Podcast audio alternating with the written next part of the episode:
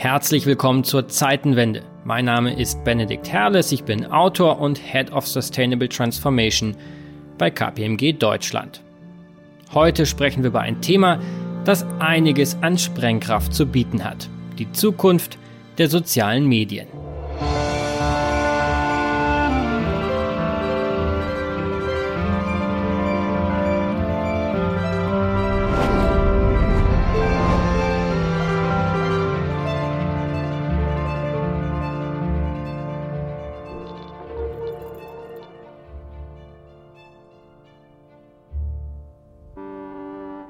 Es ist eigentlich kaum zu glauben, aber erst seit rund anderthalb Jahrzehnten gibt es ja überhaupt Social Media. Im Jahr 2004 gründete Mark Zuckerberg Facebook eine Zeitenwende. Es folgten Twitter, Pinterest, YouTube, WhatsApp, WeChat, LinkedIn, Snapchat, Instagram, TikTok und viele andere Plattformen des digitalen Zusammenlebens. Sie alle haben die Art und Weise, wie wir uns informieren und kommunizieren und debattieren, verändert. Mark, if somebody was to put the question to you about the, the magnitude of what you think you've launched, how big do you think your product or your service is? Well, it's impossible to tell. When we first launched, we were hoping for, you know, maybe 400, 500 people. Harvard didn't have a Facebook, so that's the gap that we were trying to fill. And now we're at 100,000 people, so who knows where we're going next. Um, we're hoping to have many more universities by fall, hopefully over 100 or 200. And from there, we're going to launch a bunch of side applications, which should keep people coming back to the site and maybe could make something cool. Das war der 19-jährige Mark Zuckerberg, als er im Jahr 2004 dem Fernsehsender CNBC ein Interview gab.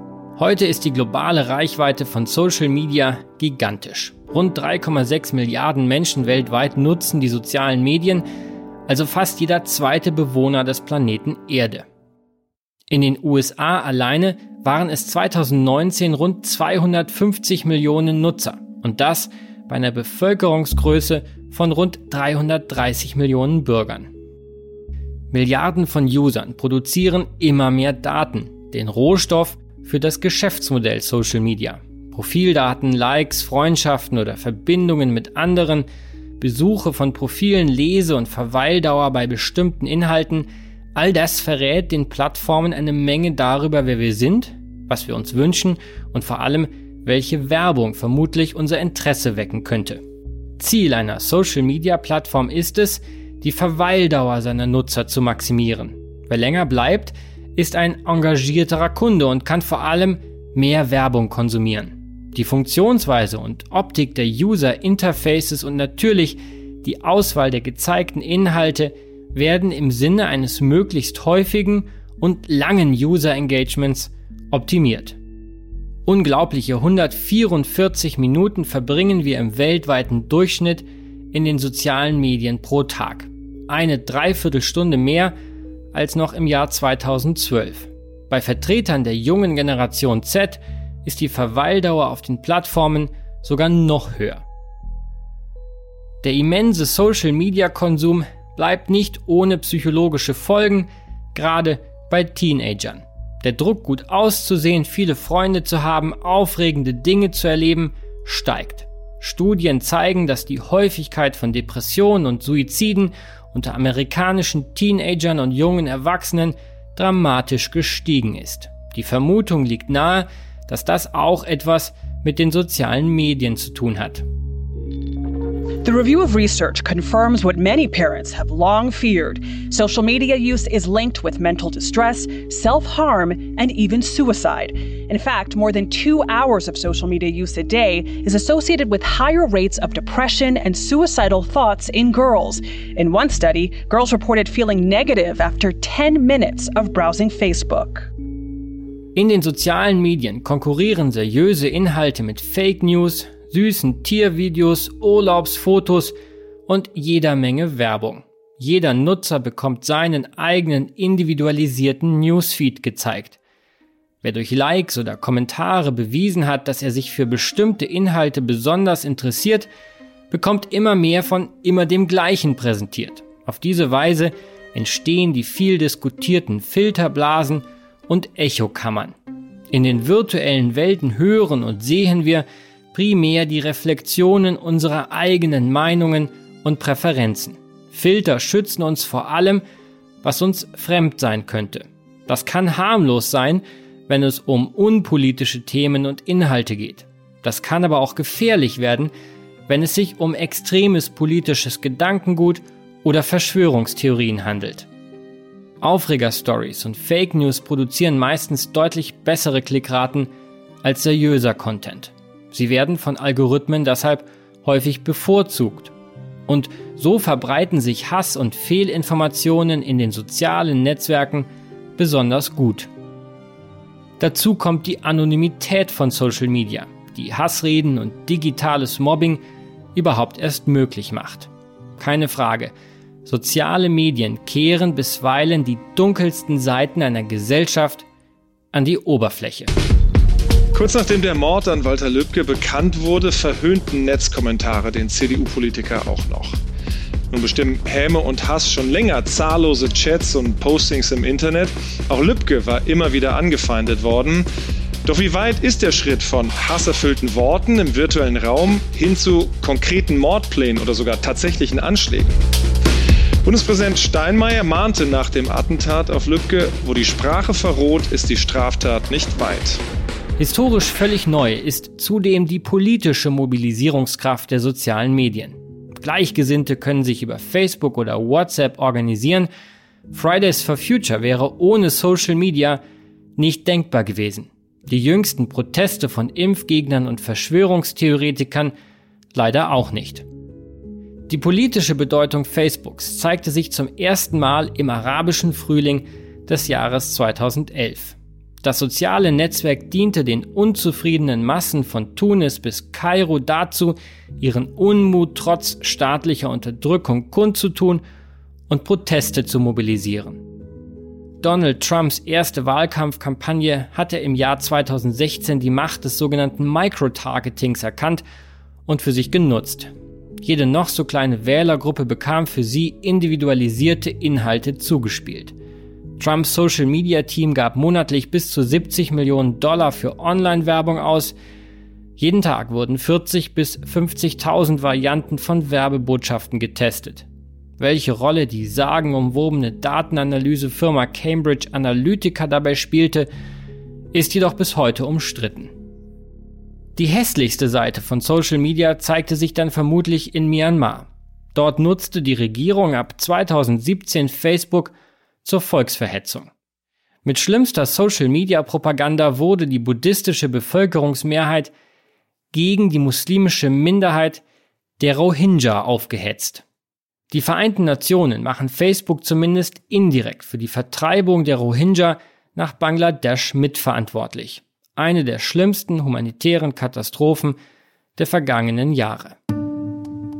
Auch freiheitliche Demokratien lassen sich in den sozialen Medien effizient destabilisieren. Das nutzt insbesondere Russland aus. Sogenannte Trollarmeen oder Putin-Bots machen in den sozialen Medien des Westens Stimmung gegen das Establishment, verbreiten Fake News und versuchen die Meinungsbildung im Netz zu beeinflussen. Ja, soziale Medien bringen Kräfte mit sich, die zur Gefahr für freiheitliche Demokratien werden können. Doch gleichzeitig stellen soziale Medien eine gesellschaftliche Innovation dar, die ganz Wunderbares erst möglich macht. Kulturelle Aktivitäten, Menschen, die sich mit anderen für gute Zwecke zusammenschließen, Kontakte mit alten Freunden, die man ohne Social Media aus den Augen verloren hätte. Mit Social Media ist es wie mit jeder anderen Technologie. Sie ist weder gut noch schlecht, sondern das, was wir aus ihr machen, ist gut oder schlecht. Mehr als Grund genug also, mit einem der digitalen Vordenker dieses Landes über die Zukunft der sozialen Medien zu sprechen. Special Guest in dieser Zeitenwende-Episode ist Sascha Lobo, Bestsellerautor, seit vielen Jahren häufiger Gast in den Talkshows dieser Republik, Spiegel Online-Kolumnist und ebenfalls Podcast-Host. Hallo Sascha. Hallo Benedikt. Eigentlich wollte ich Sascha Lobo persönlich in Berlin treffen. Aufgrund der aktuellen pandemischen Lage wurde es dann ein virtuelles Interview. Es hat unserer Diskussion hoffentlich nicht geschadet. Sascha, du bist ja ein Urgestein des digitalen Diskurses dieser Republik. Seit vielen Jahren beobachtest du die sozialen Medien. Wenn du heute mal Bilanz ziehst, wie haben sie sich seit ihrer Entstehung so rund vor anderthalb Jahrzehnten weiterentwickelt? Das ist eine Frage, die man gar nicht eindimensional beantworten kann. Man kann sie vielleicht zum Teil für Deutschland beantworten, schon für Europa wird es schwierig. Und wenn man dann global denkt, dann kann man nur sehr schwer ganz große Leitlinien sagen, die für alle gelten. Was man sagen kann, ist, dass die Debatte selbst sich ausdifferenziert hat. Inzwischen denken nur noch wirklich ganz vereinzelt Leute, dass die sozialen Medien wieder weggehen oder dass sie völlig überflüssig sind und dass da nichts passiert von Relevanz. Das war am Anfang sehr stark so. Diese Debatte hat sich erübrigt. Die Wirkweise, wie die auf Gesellschaft, wie soziale Medien auf Gesellschaften wirken, die hat sich dramatisch aufgespreizt. Und da haben wir wirklich alles mit dabei, global von ähm, Genoziden, von Völkermorden, die mit durch Facebook ausgelöst worden sind, wie in Myanmar, ähm, über eine Vielzahl von wirklich sehr guten und hervorragenden Entwicklungen, wie eine junge Generation, etwa über Fridays for Future, die sozialen Medien meisterhaft nutzt für eine neue Form von politischem Aktivismus oder auch äh, Black Lives Matter, die es schaffen, global Kraft über die sozialen Medien in die Öffentlichkeit hineinzutragen, bis zur Veränderung der Leben der Menschen, weil da soziale Medien so tief eingreifen bei einer jüngeren Generation in deren Alltag, dass vollkommen klar ist, hier ist etwas viel Größeres als nur mal irgendwo ein Like abzusondern passiert. Mal ganz simpel und salopp gefragt, wie haben denn soziale Medien unsere Gesellschaft hier in Deutschland und vor allen Dingen hier unsere Demokratie in Deutschland in den letzten 10 bis 15 Jahren verändert? Wir können das vielleicht nicht so deutlich sehen, aber natürlich sind solche Entwicklungen wie das Aufkommen der AfD so eindeutig im Zusammenhang zu sehen mit sozialen Medien. Ja, schon weil die AfD in sozialen Medien über lange Zeit die erfolgreichste Partei mit Abstand war. Und weil bestimmte Diskurse, bestimmte Debatten, zum Beispiel nach der Flüchtlingssituation 2015 und auch schon teilweise vorher, weil die über soziale Medien verstärkt worden sind, dann durch redaktionelle Medien und dann ziemlich direkt in die Politik Eingang gefunden haben. Äh, völlig abgesehen natürlich davon, dass äh, in sozialen Medien eine große Wählermobilisierung geschehen ist, gerade von, von der AfD. Insofern, ja, soziale Medien haben ziemlich dramatisch verändert, was in diesem Land geschieht, und zwar schon politisch und auf vielen anderen Ebenen auch. Wie würdest du den Zustand der sozialen Medien im Jahr 2020 hierzulande beschreiben? Was wäre deine Überschrift? Meine Überschrift wäre, dass äh, soziale Medien in Deutschland äh, gerade in die Pubertät kommen. Das heißt, wir haben eine Anfangszeit der Unbeschwertheit, wo gar nicht ganz klar war, was ist denn hier? Ein Getaumel, ein Gelache, mal vielleicht ein bisschen Weinen, aber ähm, auch, auch ein paar raue Passagen. Aber das war am Anfang eher noch das Nichtschwimmerbecken gewissermaßen. Ähm, inzwischen gab es äh, viele Erkenntnisse darüber, wie etwa Radikalisierung funktioniert in sozialen Medien. Von den positiven Aspekten ist auch viel gesprochen worden, nicht genug finde ich, aber viel gesprochen worden. Wir haben aber eben auch gesehen, wie soziale Medien dazu dienen können, eine ungünstige Polarisierung mit zu verursachen oder zu verstärken. Es gibt gute Polarisierung und es gibt schlechte Polarisierung. Und soziale Medien haben tatsächlich die schlechte Form der Polarisierung vorangebracht. Ich würde sagen ungefähr ab 2012, 2013. Und jetzt haben wir aber, weil wir kurz vor der Pubertät stehen oder schon die ersten Ausläufer davon spüren, eine Art Reifungsprozess in sozialen Medien, der auch damit zusammenhängt, dass die Nutzerinnen und Nutzer ein wenig sachkundiger sind. Die sind noch nicht total Know-how satt unterwegs im Durchschnitt, aber die kennen sich etwas besser aus und das ist, glaube ich, ein nächster Schritt der Reifung. Was meinst du mit Sachkundigkeit? Wir haben zum Beispiel das immer noch sehr große Problem von ähm, Beleidigungen und Hetze und Herabwürdigungen im Internet. Das, was man manchmal Shitstorm nennt. Das also, das sind in den allermeisten Fällen ähm, Männer übrigens, also 80 Prozent plus Männer, äh, die dann anfangen loszustürmen und Menschen beleidigen auf das Schlimmste. Und zwar auf das Widerwärtigste. Ähm, hier haben wir über Jahre gedacht, mh, hm, wir können gar nicht so viel tun und tatsächlich wird noch viel zu wenig getan. Aber zum einen haben wir in bestimmter Form äh, teilweise den Versuch von einer angemessenen Gesetzgebung unternommen, auch wenn das noch nicht da ist, wo es sein sollte, wurde immerhin das Problem erkannt. Und andererseits sehen wir auch, dass die Nutzerinnen und Nutzer eine gewisse Reife ähm, durchgemacht haben oder sich, sich erarbeitet haben Äh, inzwischen ist es so, dass man Widerspruch erntet, wenn man sowas sagt. Nicht überall, aber an überraschend vielen Stellen. Während früher Leute gesagt haben, oh, da ist gerade eine große Beschimpfung im Gang, da wird jemand attackiert, da beteilige ich mich lieber nicht, äh, ist es inzwischen häufiger so, und das äh, habe ich nicht nur nach meiner eigenen Erfahrung, sondern habe mit vielen anderen Leuten darüber gesprochen, ist es inzwischen häufiger so, dass widersprochen wird. Dass Leute sagen, nein, stopp, so nicht. Ja, und diese Form von Widerspruch, die ähm, einigermaßen gut erforscht ist, auch äh, Gegenrede, die äh, gehört definitiv zu einem Reifungsprozess in sozialen Medien, den die Nutzerinnen und Nutzer durchgemacht haben. Hm. Das ist jetzt sozusagen diese Shitstorm-Dimension, die, die Tonalitätsdimension. Aber was das Wissen über die Funktionsweise von Social Media an sich, über die Funktionsweise zum Beispiel der Algorithmen dahinter angeht, da war ich dann doch sehr erstaunt. Es gibt ja gerade diese Netflix-Doku, die ungemeine Erfolge feiert. The Social Dilemma wurde mir von ungefähr zwei Dutzend Bekannten und Freunden empfohlen. Ähm, und viele waren doch erstaunt, was da so an Technik dahinter steckt. Und das fand ich tatsächlich ein bisschen überraschend, weil so unglaublich überraschend ist das, was in dem Film gezeigt wird, aus meiner Sicht eigentlich nicht. Und trotzdem war es fast so ein Schockermoment für viele, habe ich das Gefühl gehabt. Wie, wie siehst du das? Ich muss tatsächlich sagen, dass ich nach der Hälfte aufhören musste, mir den anzuschauen, ähm, weil relativ viele Sachen da drin waren, die ich für in der Form nicht richtig halte oder völlig anders betrachten würde. Ähm, ich glaube, dass die, dieses, äh, dieser Netflix-Film schon auch ein bisschen so auf Schock äh, gebastelt ist und da kommen halt eine, eine Vielzahl von verschiedenen ähm, Voraussetzungen und so Prämissen und Behauptungen drin vor, von denen ich sagen würde, naja, das stimmt vielleicht so halb, aber eben nicht ganz. Ja, ein, Zum Beispiel? Ein, ein simples Beispiel ist dieser alte Spruch, der ist wirklich schon sehr alt, wenn du nicht für, ein, äh, für, für einen Service bezahlst, bist du das Produkt. Und das ist natürlich kompletter Unfug. Ja, das stimmt in dieser Form nicht. Und da muss man dann eben auch prinz, ähm, ein bisschen präziser sein. Zum einen ist das Produkt schon auch die Aufmerksamkeit der Nutzer. Und zum anderen gibt es genau das gleiche Modell beim Privatfernsehen seit Jahrzehnten. Und beim Privatfernsehen hat auch niemand gesagt, du bist dann das Produkt. Ja, das bedeutet, hier glaube ich, äh, in diesem Film speziell, ähm, der, der taugt deswegen nicht so richtig, weil er zum einen die Mechanismen dahinter beschreibt, die auch nicht ganz richtig, aber dahinter beschreibt. Und die muss man im Prinzip jetzt auch nicht bis ins Detail kennen, um eine gewisse Sachkunde davon zu tragen. Genauso wie man nicht im Detail wissen muss, wie ein Motor funktioniert. Und wenn man, dann kann man aber trotzdem sagen, naja, die Person kann ausreichend gut Auto fahren. Die kommt schon im Straßenverkehr zurecht. Und wie funktioniert der Motor? Nee, keine Ahnung, ist aber auch nicht richtig, wichtig. Also das ist wirklich ein bisschen unterscheiden. Ich sehe an vielen Stellen, dass Nutzerinnen und Nutzer ein größeres Know-how ähm, angehäuft haben, dass sie mehr und intensiver gelernt haben, was wie funktioniert. Allerdings muss man das natürlich auch altersgeschichtet betrachten.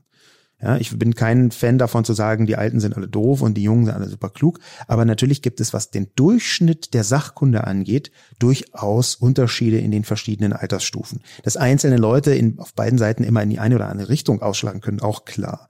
Ja, aber da sehe ich zum Beispiel Untersuchungen wie, hm, dass die ähm, Boomer, die Generation der Boomer in den Vereinigten Staaten ausgerechnet diejenigen sind, die am intensivsten Fake News teilen. Und zwar mit Abstand. Ähm, und da sehen wir, da fehlt noch so ein bisschen das Gespür und die Sachkunde, um so ganz konkret im Alltag soziale Medien richtig einschätzen zu können und auch die Informationslandschaft richtig einschätzen zu können. Bei Jüngeren ist die Quote derjenigen, die Fake News verbreiten, deutlich geringer. Das heißt also, du sagst eigentlich, die jüngeren Leute haben schon mehr Know-how über die Funktionsweise von Social Media, sind sich auch den in Anführungszeichen Gefahren eher bewusst und deshalb sensibler, zum Beispiel was die Problematik von Fake News angeht. Also ob sie sich der Gefahren immer stärker bewusst sind, das würde ich erstmal so dahingestellt lassen, da würde ich jetzt mich nicht zu einer Aussage hinreißen lassen. Sie sind aber für den Alltagsumgang einfach viel stärker mit den Möglichkeiten und auch den Schwierigkeiten äh, ähm, konfrontiert gewesen und haben für sich selber Mechanismen entwickelt, manchmal auch unbewusst Mechanismen entwickelt, um bestimmte Schwierigkeiten zu umschiffen. Ich würde das aber noch nicht mal so sehr auf die Schwierigkeiten beziehen, sondern ich würde das immer versuchen, sehr positiv zu sehen, wie unglaublich klug und clever und interessant ähm, die äh, gerade so die, die Generation der Millennials oder die noch jüngeren Generation äh, Z sie, ähm, wie die soziale Medien benutzen. Und da sehe ich eine neue Form von sehr schneller Adaption, die ich in der Form bisher in keiner anderen Generation gesehen habe. Du hast eben ein Bild verwendet, du meintest, der Kampf um Aufmerksamkeit, das ist nichts Neues. Das, das gibt schon im Prinzip, seitdem es Privatfernsehen gibt. Ja, schon länger sogar, ja. Oder noch länger, ja. Aber, ähm, aber ist der Unterschied nicht eigentlich, dass Privatfernsehen eben, man kann es anmachen, man kann es ausmachen, aber alle bekommen das gleiche Fernsehen gezeigt. Und in den sozialen Medien bekommt eben nicht jeder die gleiche Realität gezeigt, sondern mit Hilfe von ganz feinen psychologischen Methoden wird sichergestellt, dass ich gehuckt bin und man zeigt mir meine eigene Welt. Und das hat diesen Suchtfaktor. Das, das ist doch eigentlich eine der Hauptaussagen dieses Films, dass eben es nicht einfach wie früher in Medien war, dass man etwas konsumiert oder nicht konsumiert, sondern dass eben psychologische Mechanismen verwendet werden, eine Individualisierung passiert, der man dann irgendwie gar nicht mehr ausweichen kann. Ist das nicht doch ein Unterschied? Mm, da, da möchte ich nochmal das differenzierter betrachten. Zum einen natürlich ähm, ist dieser, dieser Suchtfaktor, ich hab, tue mich ein bisschen schwer mit dem Begriff Sucht, ja, und da bin ich auch nicht der Einzige. Sucht ist etwas sehr Verdammendes und sofort sehr Problematisches. Ähm, aber genau diese Zugkraft oder diese Sogkraft, die da soziale Medien entwickeln, die kommt nicht nur durch die bösen Algorithmen. Es geht dabei auch darum, dass es eine neue Art von sozialer Interaktion ist, die Menschen ganz offensichtlich gerne mögen. Und die mochten sie schon, bevor irgendwelche Algorithmen ihnen dann irgendwas gezeigt haben oder nicht gezeigt haben. Ich glaube, dass hier der algorithmische Teil dieser äh, Attraktion deutlich überschätzt wird. Ja, wenn man sagt, okay, Leute gehen häufig auf Instagram, dann liegt es aus meiner Sicht in erster Linie daran, dass dort andere Menschen etwas schaffen, was sie interessiert, dass dort Interaktionen stattfinden. Und es ist nicht alles immer nur der böse Algorithmus. Wir können das jetzt zum Beispiel sehr gut bei TikTok beobachten. Das ist im, Moment im, im Prinzip das, das Netzwerk, was bei jungen Menschen im Prinzip weltweit äh, am größten eingeschlagen hatte. Und mit allen Problemen. Und es gibt Probleme in sozialen Medien, da können wir auch gerne drüber reden, also viele sogar. Nur hier sehen wir, dass gerade TikTok, die natürlich auch algorithmisch arbeiten, zu einer wahnsinnig großen Explosion der kreativen, schöpferischen Kraft einer ganzen Generation weltweit geführt hat. Dass also überall auf der Welt Leute sich überlegen, wie benutze ich denn diesen neuen Mechanismus, wie benutze ich denn diesen neuen Filter, wie benutze ich denn irgendwie dieses neue äh, Cutting-Tool, mit dem ich noch in TikTok geile, witzige Filme machen kann. Und diese Form von Kreativität, natürlich wird die algorithmisch unterstützt, aber die ist eigentlich das, die Interaktion, die sozialen Interaktionen und die Kreativität, was die Leute dorthin bringt. Und das ist ein so großer Teil, der häufig verschwiegen wird, dass ich mich ein bisschen dagegen wehren möchte. Es ist nicht so, dass das ganze Publikum einfach nur aus ähm, doofen, süchtigen Leuten bezieht, die nicht anders können, sondern es ist auch in vielen Fällen einfach wirklich interessant, was da passiert. Und es, die, das Schaffen ist, die Nutzenden selber ähm, Wege zu finden, andere zu erreichen. Und da die Schuld komplett auf die bösen Algorithmen zu schieben, das halte ich für zu undifferenziert. Hm. Hm. Du hast eben gesagt, es gibt Probleme. Was sind denn aus deiner, aus deiner Sicht die, die größten Probleme in den sozialen Medien?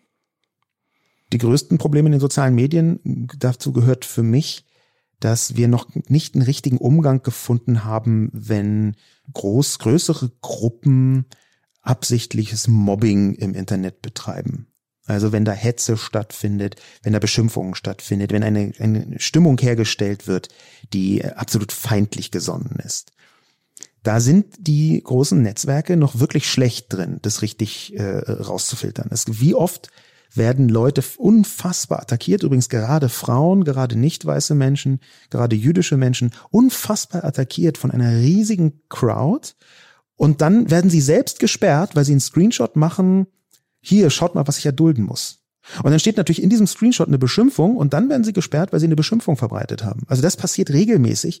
Und das sind genau solche Mechanismen, wo ich sagen würde, da kann das, äh, die Plattform, da kann das soziale Medium noch sehr, sehr nacharbeiten, was Hass angeht, was Hetze angeht in sozialen Medien.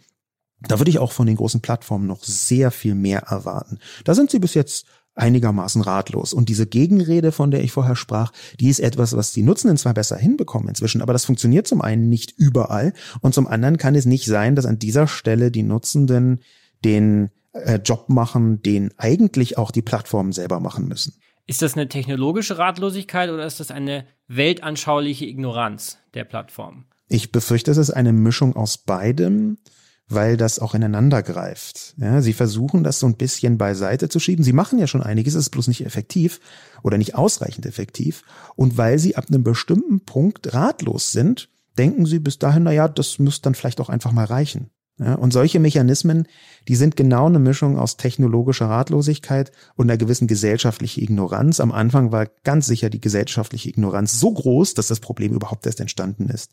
Ich habe vorher schon angedeutet, wir hatten in Myanmar den Fall von äh, UNO-Inspektoren, also UN-Inspektoren, die das auch so festgestellt haben, dass der Genozid in Myanmar mit ausgelöst worden ist durch Facebook Fake News. Kannst du vielleicht nochmal kurz erklären, was da genau in Myanmar passiert ist? Ich glaube, das ist vielen tatsächlich gar nicht so richtig bewusst. Ja. Wir haben im Prinzip seit 2017 Aktivisten, die sagen, Achtung, hier passieren Morde, hier passiert eine ethnische Säuberung, hm, und zwar mithilfe von Facebook Fake News. Äh, dort ähm, gibt es eine Militärdiktatur, beziehungsweise gab es eine Militärdiktatur, die gegen die, äh, vor allem die Rohingya, den Namen hat man wahrscheinlich schon gehört, äh, gerichtet war, die da sehr autoritär vorgegangen sind. Das ist die muslimische Minderheit in Myanmar.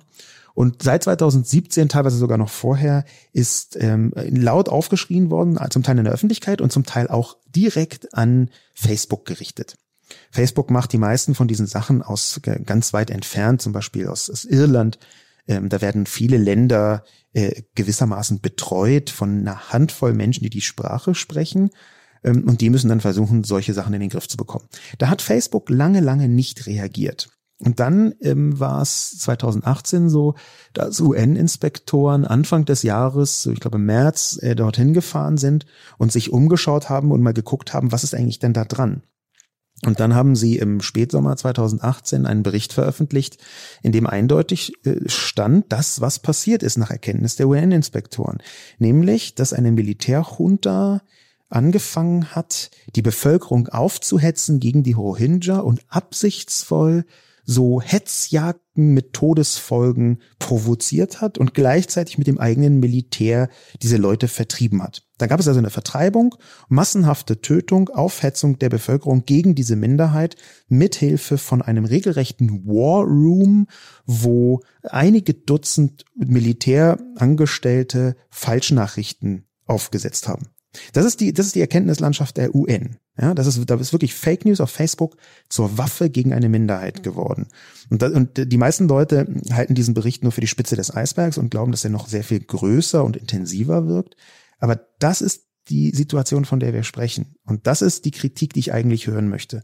Und wenn dann hier so jemand um die Ecke kommt und sagt, ich grusel mich so, weil ich gestern irgendwie eine Lampe gegoogelt habe und heute wird es mir auf Instagram angeboten, dann kann ich nicht so richtig nachvollziehen, warum das die Hauptsorge ist bei irgendeinem Profiling, was technisch jetzt auch nicht so unfassbar komplex ist, vorsichtig gesagt.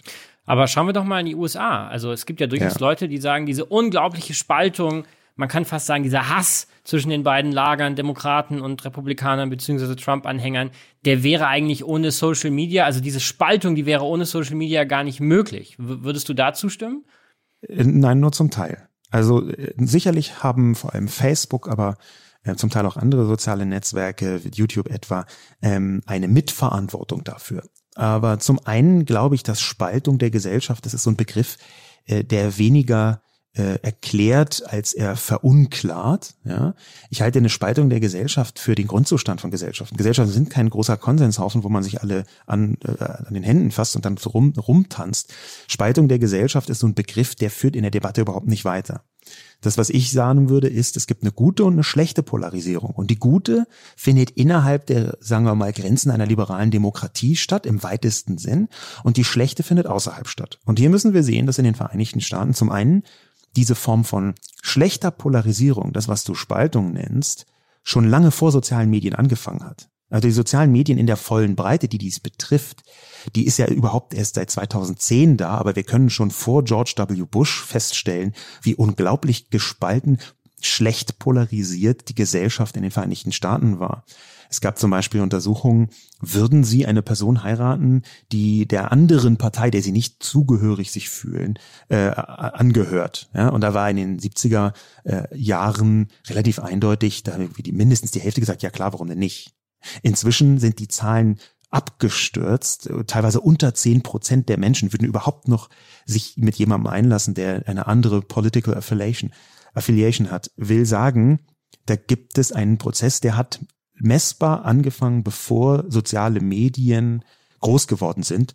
Und dann kann man sich darüber unterhalten, wie haben die das denn verstärkt? Klar, man kann sich aber nicht darüber unterhalten, dass die daran die Schuld haben. Da würde ich lieber in Richtung Fox News gucken. Da würde ich lieber in Richtung der, der Republikanischen Partei gucken, die äh, im Prinzip seit den 80ern daran arbeitet, die Demokratie zu unterminieren. Und zwar mit einer Vielzahl von Instrumenten ähm, aus einem Machtkalkül heraus. Und dieses Machtkalkül, das ist, glaube ich, mit einer der Punkte, die dieses Land so stark gespalten haben. Hm. Ich würde auch nicht davon reden, dass die sozialen Medien die die alleinige Ursache dieser, du sagst, negativen Polarisierung sind. Aber ich glaube schon, dass hier ein absolut verstärkender Faktor ist. Und ich kann auch Leute verstehen, die sagen, ohne soziale Medien wäre diese Vehemenz dieser negativen Polarisierung gar nicht vorhanden, weil es ist ja schon spannend, dass da sich im Prinzip zwei Lager gegenüberstehen, die an völlig andere Wahrheiten glauben. Und diese Möglichkeit, Gesellschaften mit unterschiedlichen Wahrheiten zu versorgen, das ist doch eigentlich erst was, was durch soziale Medien überhaupt erst ermöglicht wurde. Nee, nein, kompletter Widerspruch. Okay. Ähm, und ich, hab, ich kann hier auch äh, ähm, versuchen, zumindest Belege oder Hinweise darauf, dass äh, das so ist, wie ich, wie ich äh, glaube, äh, mit anzubringen. Also zum einen würde ich bei diesem, man kann sich gar nicht mehr darauf einigen, viel stärker in Richtung Fox News gucken und noch ein paar andere Nachrichtensender. Ähm, Fox News hat jetzt nach der Wahl von Donald Trump äh, so ein bisschen eine halbe Normalität zurückgefunden. Vorher war das einfach ein Staatspropagandasender der übelsten Sorte. Die haben einfach ohne mit der Wimper zu zucken, gelogen. Also richtig gelogen, Sachen verschwiegen. Das war wirklich staatliche Propaganda. Rupert Murdoch hat was ähnliches auch schon in Australien gemacht. Dort hat der ehemalige sozialdemokratische Premierminister von Australien, Kevin Rudd, ähm, Rupert Murdoch als Krebsgeschwür für die Demokratie bezeichnet. Aus genau diesem Grund. Murdoch ist ja, beziehungsweise war Australier. Ich glaube, er hat beide Staatsbürgerschaften, die amerikanische und die australische oder Commonwealth, egal. Der Punkt ist also schon, wir haben hier eine Entwicklung, die man jetzt nicht allein den sozialen Medien in die Schuhe schieben kann. Und der zweite Punkt ist eine sehr interessante Untersuchung von 2016. Eine Untersuchung nämlich genau dieser Polarisierung der Öffentlichkeit anhand nicht nur des Alters, sondern auch der Mediennutzung. Und da kam heraus, die am weitesten polarisierten Menschen waren diejenigen, die sozialen Medien nicht benutzt haben, sondern nur Fox News geschaut haben. Und diese Erkenntnis, dass wir hier mit sozialen Medien natürlich eine Verstärkung in manchen Bereichen haben, dass die aber nicht die alleinige Ursache sind und eben auch nicht für diese radikale Polarisierung die alleinige Verantwortung tragen. Diese Erkenntnis, die ist, glaube ich, noch nicht ausreichend durchgedrungen. Es ist eher im Gegenteil so, dass sehr viele Mechanismen in sozialen Medien, neben den ganzen schlechten, sogar noch einen positiven Drall geben könnten. Und ich spreche hier von einer Position, wo ich äh, Dutzende Artikel, Kritikartikel über soziale Medien geschrieben habe. Aber es, man macht es sich zu einfach, wenn man sagt, ja, das ist alles jetzt wegen Facebook gekommen oder ja, hier, das ist alles wegen Twitter. Das ist für mich eine Sackgasse, weil man dann nicht weiter nachfragt, wo könnten denn noch andere Gründe sein, und die ist deswegen sehr angenehm, weil soziale Medien mit ihren unheimlichen Algorithmen halt eine große Blackbox sind. Der kann man jede Menge Schuld zuschreiben, weil man nicht genau weiß, wie es funktioniert. Und weil es ja auch ein, da ist bestimmt auch Manipulation drin. Und dann Cambridge Analytica war auch ganz schlimm, wahrscheinlich, weil wir wissen es ja nicht so genau. Und immer wenn man Begründungen dorthin schiebt, wo kein Licht ist, weil es dunkel ist, dann glaube ich, macht man einen, zumindest sehr wahrscheinlich einen Fehler. Jetzt sind wir eigentlich schon genau bei diesem Thema angelangt, nämlich äh, beim Thema Technologie. Ja. Zu welchem Grad sind denn die sozialen Medien, und das ist jetzt eigentlich gar keine gut-schlecht-Frage, ist auch gar mhm. keine politische Frage, also zu welchem Grad sind denn die sozialen Medien heute schon eigentlich in der Hand von Softwarebots, von automatisierten Systemen, also am letzten Endes von, von, von Robotern? Gar nicht. Social Bots halte ich für ein ähm, völlig falsch eingeschätztes, in der Form, wie es in, in, den Köpfen der meisten Leute ist, nicht existierendes Phänomen. Das ist, das ist einfach, äh, es gibt natürlich Bots im Netz, klar. Ähm, die werden zum Beispiel benutzt, um Werbebetrug zu begehen in Massen. Und das ist ein riesiges Problem, was die entsprechenden Plattformen auch nur schwer in den Griff bekommen. Aber wenn man denkt, es gäbe jetzt, sagen wir mal, auf Twitter wahnsinnig viele künstliche Bots, die so tun, als seien sie ein Mensch, und die nach diesen bestimmten Kriterien dann eingeschätzt werden und mit denen man interagiert und sie so tun, als wäre in Wirklichkeit sind sie aber ein Bot, das gibt es so nicht. Das gibt es einfach so nicht. Und ähm, das ist ein großes Missverständnis von ganz vielen, weil da sogar Leute dran forschen, ist ein großes Missverständnis, wie und was man wann als Social Bot bezeichnet. Und ich rede jetzt ausdrücklich von Social Bots, weil Bots gibt es natürlich irgendwie da mehr, aber die tun nicht so, als seien sie ein Mensch. Ja, und wenn sie das tun, äh, dann ist das in den allermeisten Fällen eher so ein Retweet-Bot, ja, dass ein, eine Person 100.000 verschiedene äh, Accounts hat und einmal irgendwas rausschickt und dann twittern alle das Gleiche. Das ist ja nicht, wovon wir reden. Das ist ja nicht ein Social Bot. Das ist ja einfach nur, ähm, das sind so ein paar Fake-Profile. Das ist ein anderes Problem. Die künstliche Intelligenz, die uns reinlegt und so tut, als sei sie ein Mensch, da warte ich immer noch drauf, dass mir jemand sagt, ja, genau das ist das und das funktioniert so. Und erst recht warte ich drauf, beziehungsweise eigentlich warte ich nicht drauf, sondern habe es noch nie gesehen, dass Leute anfangen zu sagen, ja, nee, das ist, ähm, da die haben die ganze Wahl beeinflusst oder so. Ja, also das ist aus meiner Sicht etwas völlig anderes, ein anderes Problem, was in der Form nicht existiert. Es gibt Probleme, zum Beispiel Fake News und auch Fake News Fabriken und auch Leute, die selber Bots haben und damit so tun, als wäre ihr eigener Tweet, den sie von Hand bauen, viel größer ja, weil sie dann ein paar tausend Mal twittern, meinetwegen auch noch ein bisschen abgewandelt, aber das ist nicht das, was wir mit Social Bots meinen. Kannst du vielleicht nochmal kurz erklären, was der Unterschied zwischen einem normalen Bot und einem Social Bot ist? Ein normaler Bot ist einfach eine Software, die genau das tut, was ich ihr sage. Und ich kann ihr das sehr komplex sagen. Ich kann zum Beispiel sagen, dass immer, wenn die Temperatur unter 20 Grad fällt, soll dieser Bot twittern, oh, es ist ja ganz schön kalt. Ja, das ist aber ein Roboter, der, der ist im Prinzip in genau der Form seit Jahrzehnten ganz leicht zu bauen. Wir nennen das Bot, es ist, oder Roboter, aber in Wirklichkeit ist es ein ganz simpler Algorithmus. Und ich kann natürlich ganz viele verschiedene Algorithmen schreiben, auch welche, die auf andere Leute reagieren. Nur sind das eben nicht Social Bots. Die Definition von Social Bots, da drückten sich die Leute, die dazu hauptberuflich arbeiten, schön drumrum, weil sonst ihr ganzes äh, Modell und auch Wissenschafts- und Geschäftsmodell so ein bisschen in sich zusammenfallen würden. Aber wenn du die das nächste Mal triffst oder wenn irgendjemand die das nächste Mal trifft, dann sollen die einfach einen Social Bot zeigen. Irgendeinen einen Social Bot zeigen. Und zwar nicht einen Bot, der einfach nur äh, anfängt zu retweeten, wenn irgendjemand einen bestimmten Begriff sagt. Das ist kein Social Bot. Ja? Das ist ein ganz normaler Bot und den, das ist an nichts Besonderes. Aber die, die, die sollen das einfach mal zeigen. Ich habe bis jetzt keinen gesehen. Aber wie, was ist deine Definition von einem Social Bot? Das ist eine, ähm, das wird ja dann so immer angedeutet nur, aber das, was man als Social Bot betrachten könnte, ist eine künstliche Intelligenz, die eine künstliche Person äh, vortäuscht im Netz, die sinnvoll reagieren kann auf andere und so irgendwie Einfluss nehmen kann, weil man denkt, oh, das ist eine Person. Ja, das und und das ist die, diese Definition, äh, dass Leute glauben, oh, das ist aber eine Person, die hier mit mir interagiert, die ist die ist in der Form äh, kaum bis gar nicht vorhanden. Wie, wie, wie kommt es denn, ganz, ganz platt gefragt, wie kommt es denn, dass die, das ganze Netz voller Social Bots sein soll? Aber wenn ich einfach mal versuche, mit einem Bot zu chatten, von, äh, zu chatten von einer Milliardenfirma, dann stelle ich zwei Fragen und merke, was für ein Volltrottel ist das eigentlich? Der kann ja nichts. Der kann ja drei Sachen sagen und dann sagt er, sorry, ich habe dich nicht verstanden. Wieso ist dieser Bot von einem Milliardenunternehmen so wahnsinnig schlecht? Aber irgendwelche drittklassigen, die nicht mal ein richtiges Profilbild hochladen können, irgendwelche drittklassigen Kriminellen haben den geilsten Bot, der so tun kann, als sei er eine Person, mit dem man noch interagieren kann. Diese Frage hat mir bis jetzt nie so richtig jemand beantworten können. Aber künstliche Intelligenz entwickelt sich ja weiter. Ja. Hatten wir in der letzten Zeitenwende-Folge. Also ich glaube sozusagen die technologische, der technologische Fortschritt ist ja zweifelsfrei gigantisch. Manchmal gibt es auch Enttäuschungen, keine Frage, aber so unterm Strich passiert da eine Menge. Wie wird das denn in der Zukunft, nicht heute, sondern in der Zukunft, die sozialen Medien verändern? Das ist leider der Punkt, warum ich immer bis jetzt gesagt habe, weil natürlich kann da was Großes auf uns zukommen, was ungefähr so wird, wie viele Leute glauben, dass es jetzt schon sei. Wir haben eine ganze Reihe von Ansätzen mit künstlicher Intelligenz, die ähm, im Prinzip auch von der Weiterentwicklung exponentiell im Moment weitergehen. Eine ganze Reihe von Entwicklungen von der künstlichen Intelligenz, wo klar wird, lassen wir mal nochmal zwei oder drei, meinetwegen auch fünf Jahre, da möchte ich gar kein Zeitraum sein, vergehen. Und dann sind diese KIs derart machtvoll, dass sie wahrscheinlich auch das können, was ihnen schon heute unterstellt wird. Und da glaube ich, wir müssen wir tatsächlich aufpassen. Und das ist einer der Gründe, warum ich die jetzige Diskussion für so Hanebüchen halte.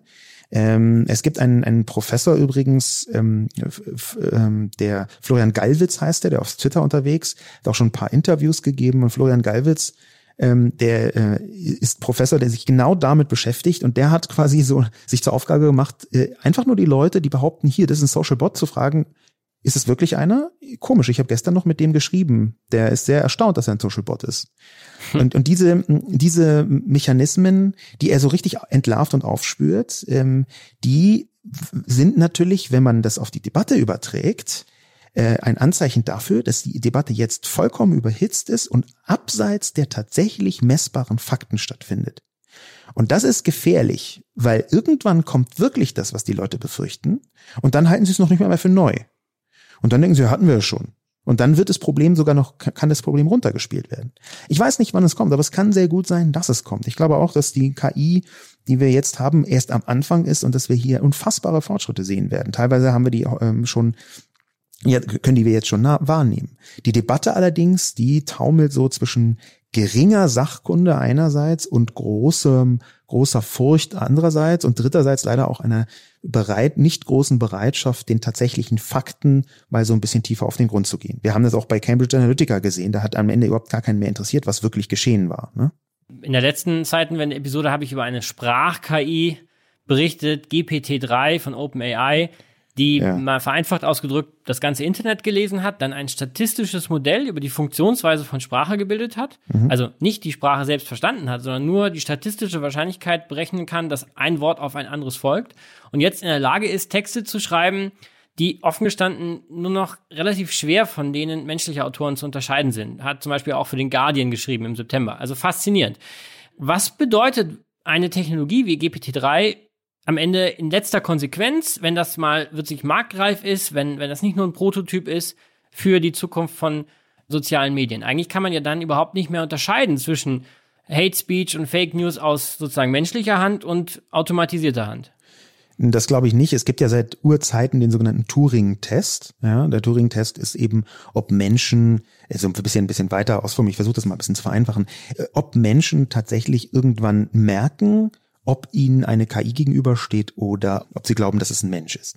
Das ja, ist in einer Konversation. In einer Konversation. Das ist immer sehr situationsabhängig, ist konversationsabhängig. Das hängt, hängt auch damit zusammen, welche Fragen stellt man, wie erwartet man, das ist es jetzt ein Test, den ich erwarte, oder ist es zufällig, oder ist es auch egal vielleicht.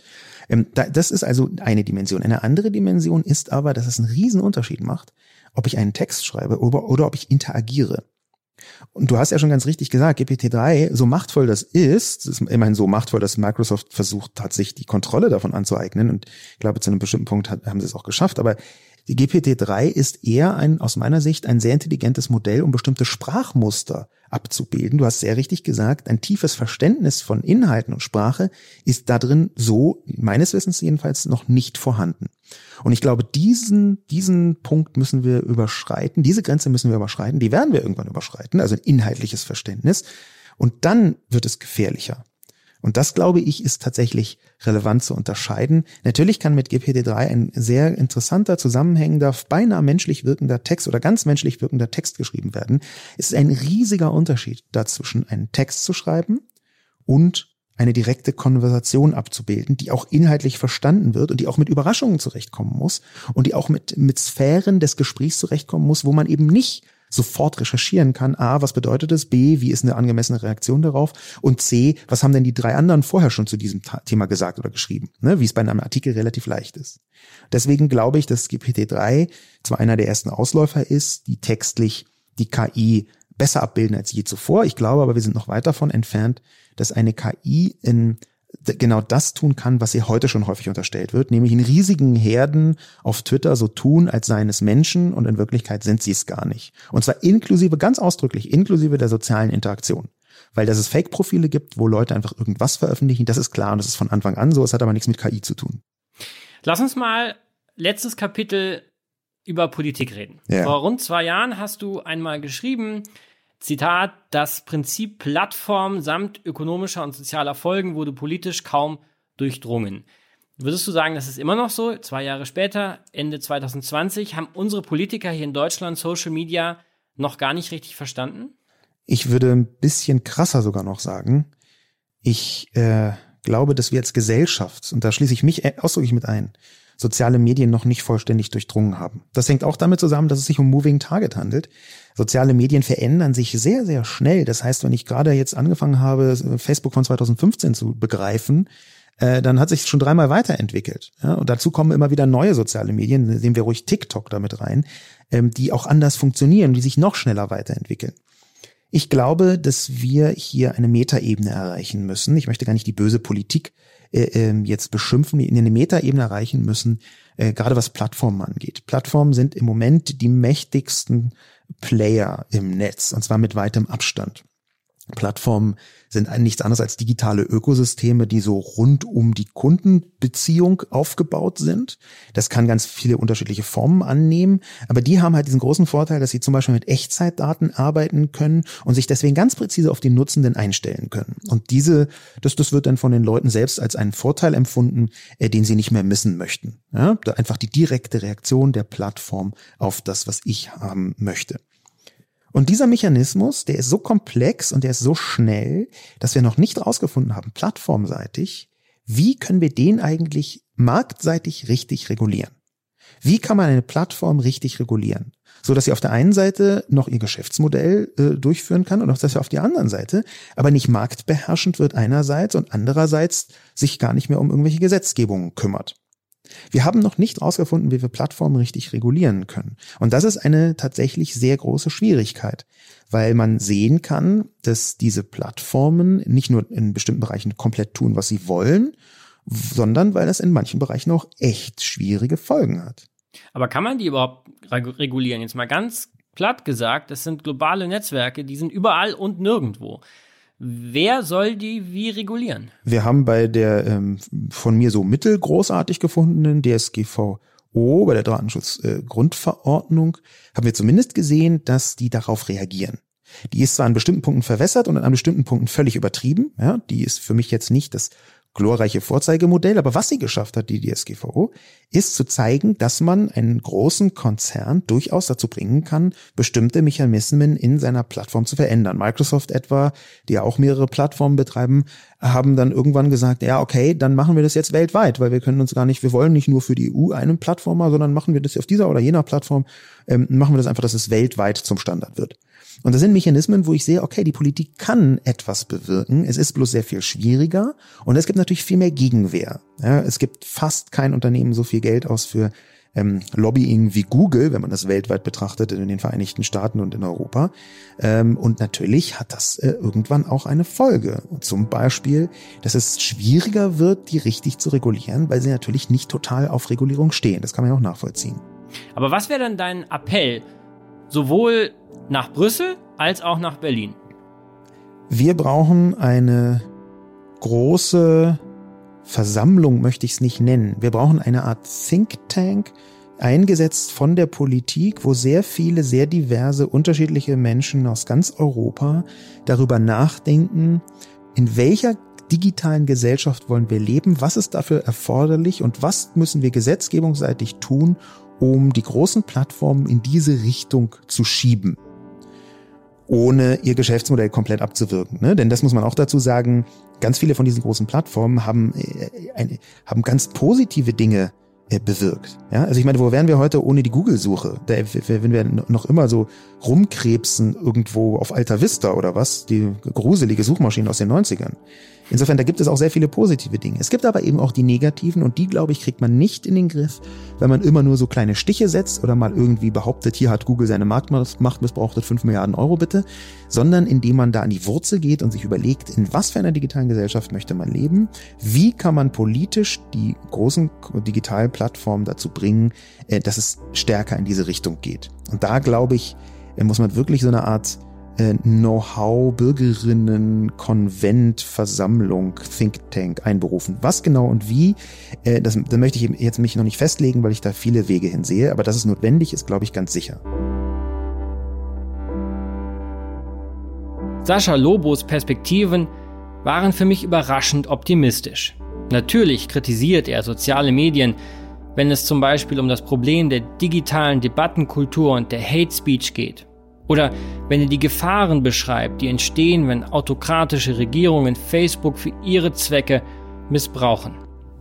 Aber Sascha Lobo ist sichtlich um ein ausgeglichenes Bild bemüht. Er betont, dass Herausforderungen wie die extreme Polarisierung der amerikanischen Gesellschaft immer viele Gründe haben. Wer glaubt, dass Trump nur durch Facebook und Twitter möglich wurde, der macht es sich zu einfach. Klar ist jedoch auch, die Macht der Social-Media-Plattformen ist bisweilen beängstigend. Ihrer politischen Verantwortung werden sie häufig immer noch nicht gerecht. Hier sollte der Regulator eingreifen. Auf deutscher oder besser noch auf europäischer Ebene. Es liegt aber auch an uns Usern, soziale Medien bewusst zu nutzen. Wer die Risiken und Nebenwirkungen von Social Media kennt, der läuft eben weniger Gefahr, zum Opfer von Fake News und Manipulation zu werden. Es zeigt sich einmal mehr, die digitale Bildung ist eine der zentralen Voraussetzungen für das Funktionieren von Demokratie im 21. Jahrhundert. Daran sollten wir arbeiten.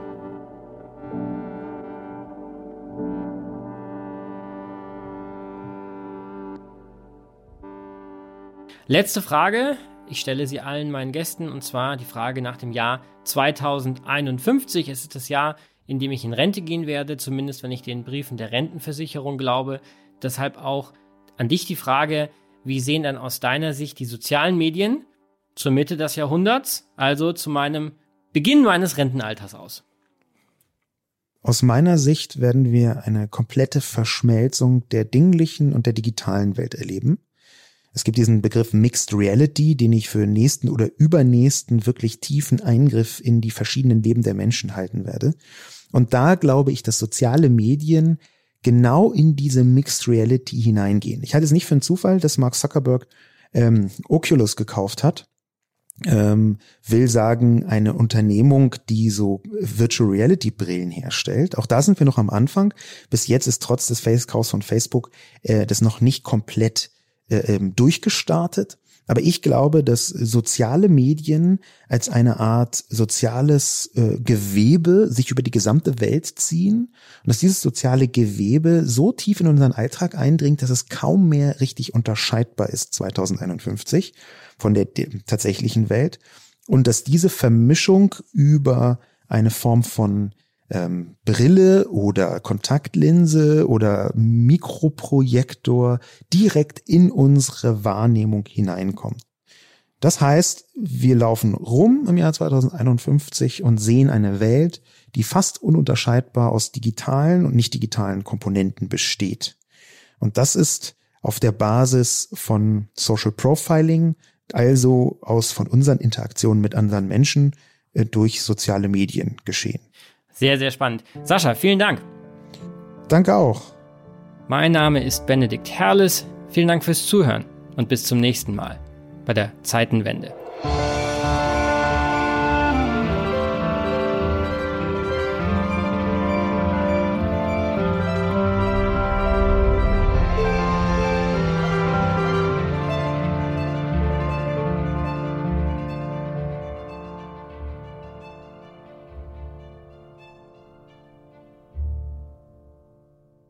Dieser Podcast wird produziert von Podstars bei OMR.